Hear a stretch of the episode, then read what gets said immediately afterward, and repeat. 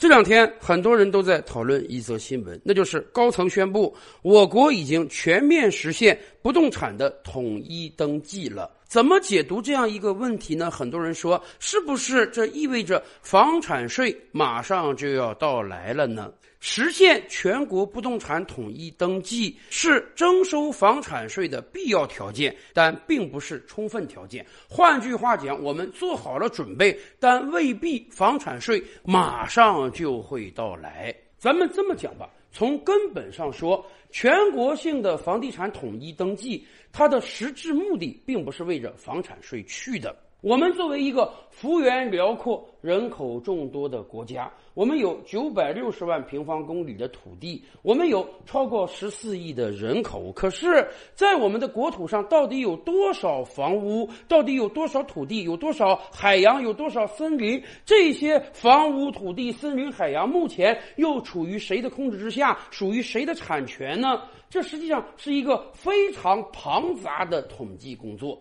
所以，早在十年之前，相关部委就说我们要推动全国的不动产统一登记。要知道，人口普查都要每隔十年搞一次啊，所以我们当然要通过这样的不动产登记来给自己摸摸家底儿了，尤其是。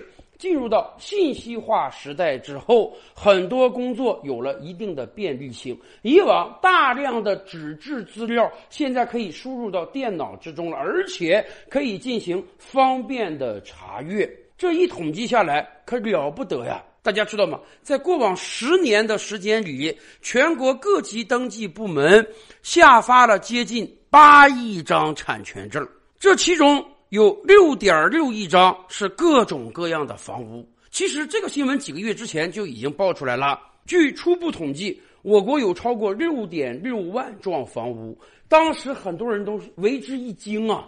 咱们十四亿人能有这么多幢房屋吗？是的，因为这个房屋是广义概念上的，既包括普通居民的住宅，也包括各种厂房、办公用房、商业用房、农村用房。这个数量确实是非常庞大的。如果不进行全国性的统一登记，咱们这个家底儿实际上是很难摸得清楚的。而且，我们进行了这样的全国性统一登记之后呢，未来很多事情处理起来将变得更加的容易。比如说，作为普通居民而言，你可以更方便的查询自己的房屋归属、产权状况。也有人说，这个登记之后呢，很多贪官污吏和有各种各样灰色资产、黑色资产的人要小心了。以往公安部门、检察机关要调查一个犯罪分子的时候，往往查他在全国范围内的资产是非常困难的。现在简单了，全国一盘棋了，随便找一个电脑终端就可以调用全网的资料，查到你有什么隐匿的资产，甚至你身边的利害关系人。有没有相关的资产？也就是说啊，这一次的全国不动产统一登记，它实际上是在完成一个资料准备，什么呢？摸清楚我们的家底儿，我们有多少土地、多少林权、多少海权、多少房屋，这些产权的状态是怎么样的？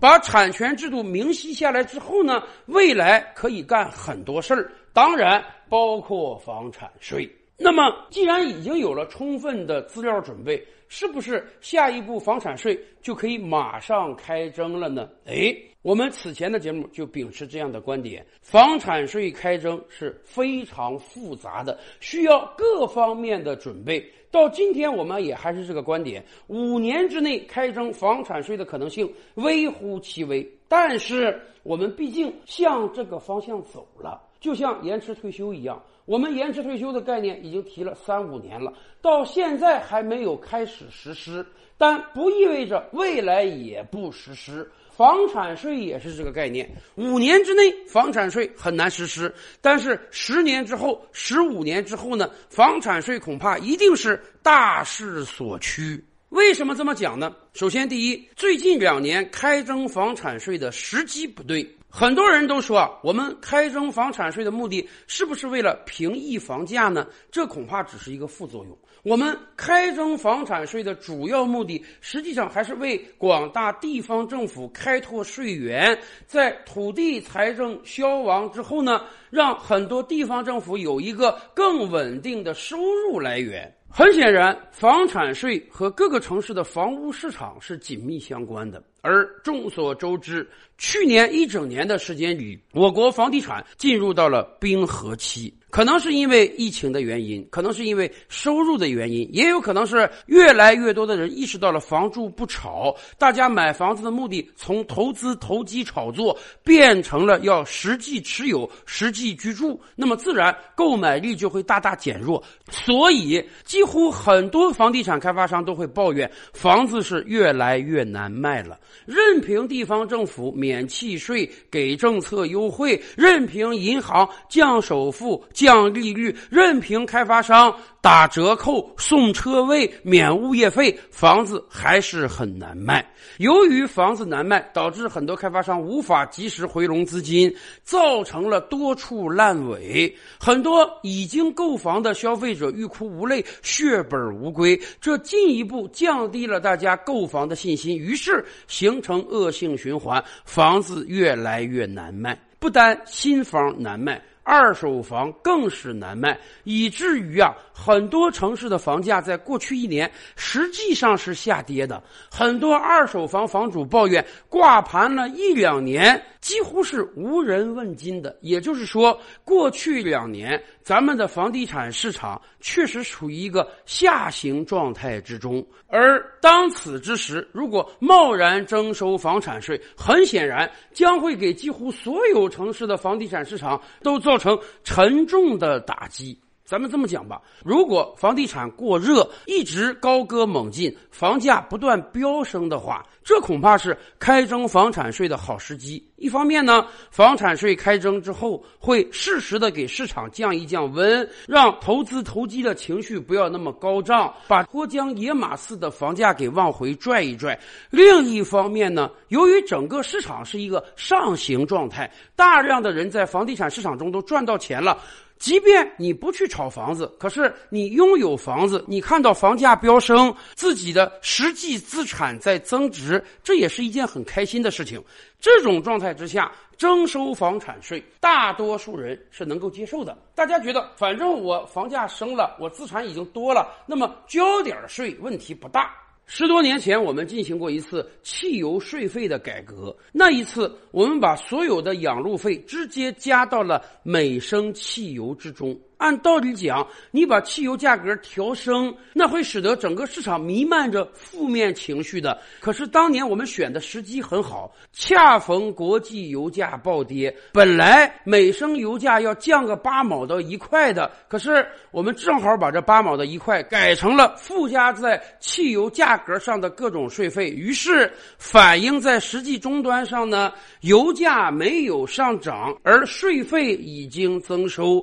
这样会大大缓解税收痛苦指数，让大家交费买汽油的时候啊，显得不是那样的痛苦。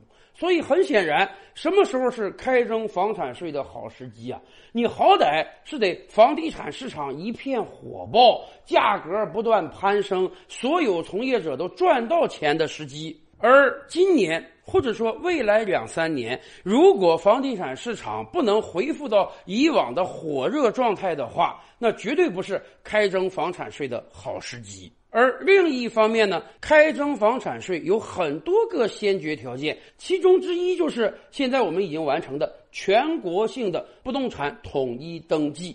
为什么要有这个基础准备呢？道理很简单。我们未来会如何开征房产税呢？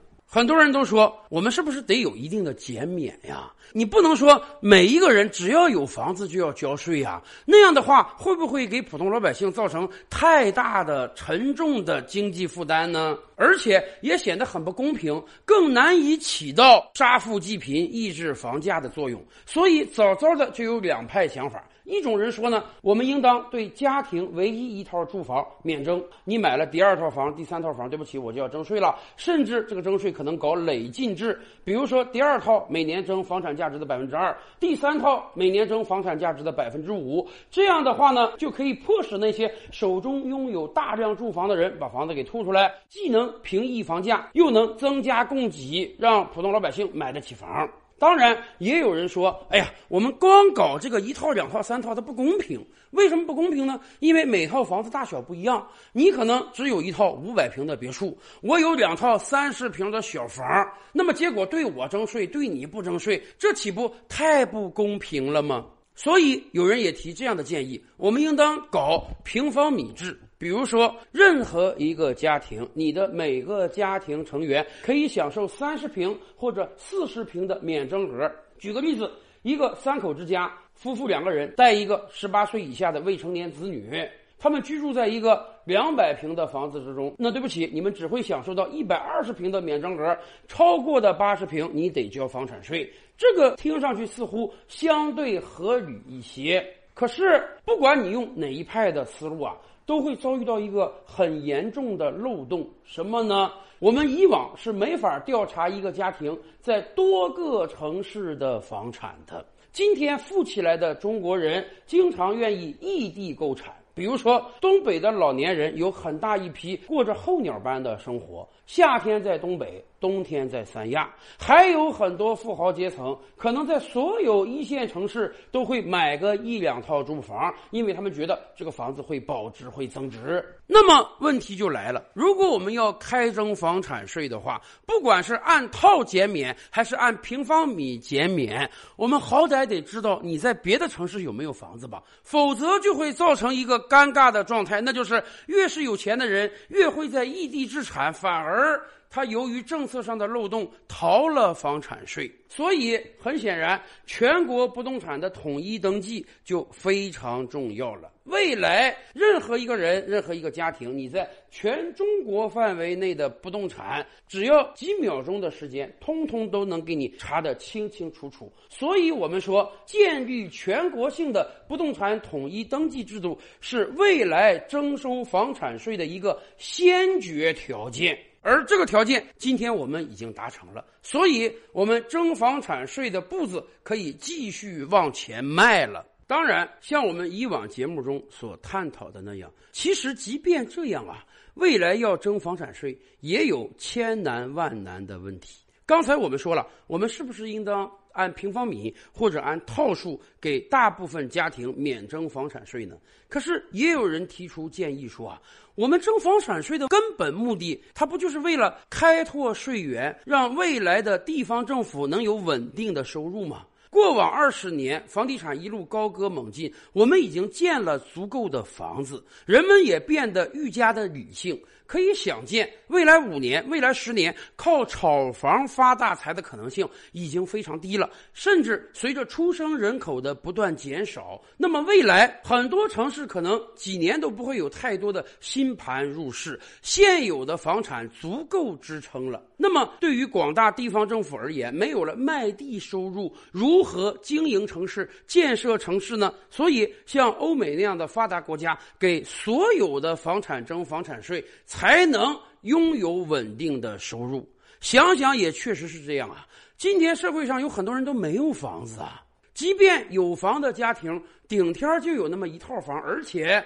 居住面积也并不是很大，真正拥有多套住房的家庭并不多。如果我们在房产税方面是减免征收的话，那可以想见，这个税基是非常非常窄的，能够被你收到税的人数是非常非常少的。到时候忙活半天，我们发现一个城市一年才收个几千万、一两亿的税，它于事无补啊。可反过来讲，如果真的对所有住房都征税啊，毕竟你有这个资产，你就得交这个税嘛。美国也是这样的。可问题是，过往二十年房产价值的巨大飙升，使得很多普通家庭很有可能交不起这个税。像我们以往举的那个例子，北京的一对中老年夫妇，可能就是一般工人。一个月可能就是几千块钱工资。退休了，老两口加起来可能收入还不到一万块。然而赶上了时代的红利啊，早年间企业给他们分过房子，哪怕那个房子就三四十平，但肯定是黄金地段啊，说不准是学区房。当年三四十平白来的房子，现在在北京至少能卖五百万以上。如果按照一般百分之二的征收标准，这套价值五百万的住房，每年光房产税就得交十万以上，比人家老两口的退休工资还高。你让他们怎么交这个税？他们交不起呀。那么他们能不能把这唯一一套住房卖掉，换俩钱儿到二三线城市去生活？房产价值降下来了，每年交的房产税也可以少点呢？不是不可以这样做，但凭什么？凭什么人家在自己的城市生活了一辈子，晚年就想在这个小房子之中养老，也有比较稳定的退休收入了，本来可以有一个安定的晚年生活，结果就是因为房产税，他们必须得背井离乡卖房存活。这个痛苦指数可就太大了吧！所以我们说啊，房产税看上去是一个很好的东西，很多人寄希望于用它让地方政府拥有充足的财政收入，但很显然，这样一个改革是非常困难的。它的先决条件之多，而且给整个社会造成的影响也会非常大，一定得慎之又慎呐！照吕拍案，本回书着落在此。欲知大千世界尚有何等惊奇，自然是且听下回分解。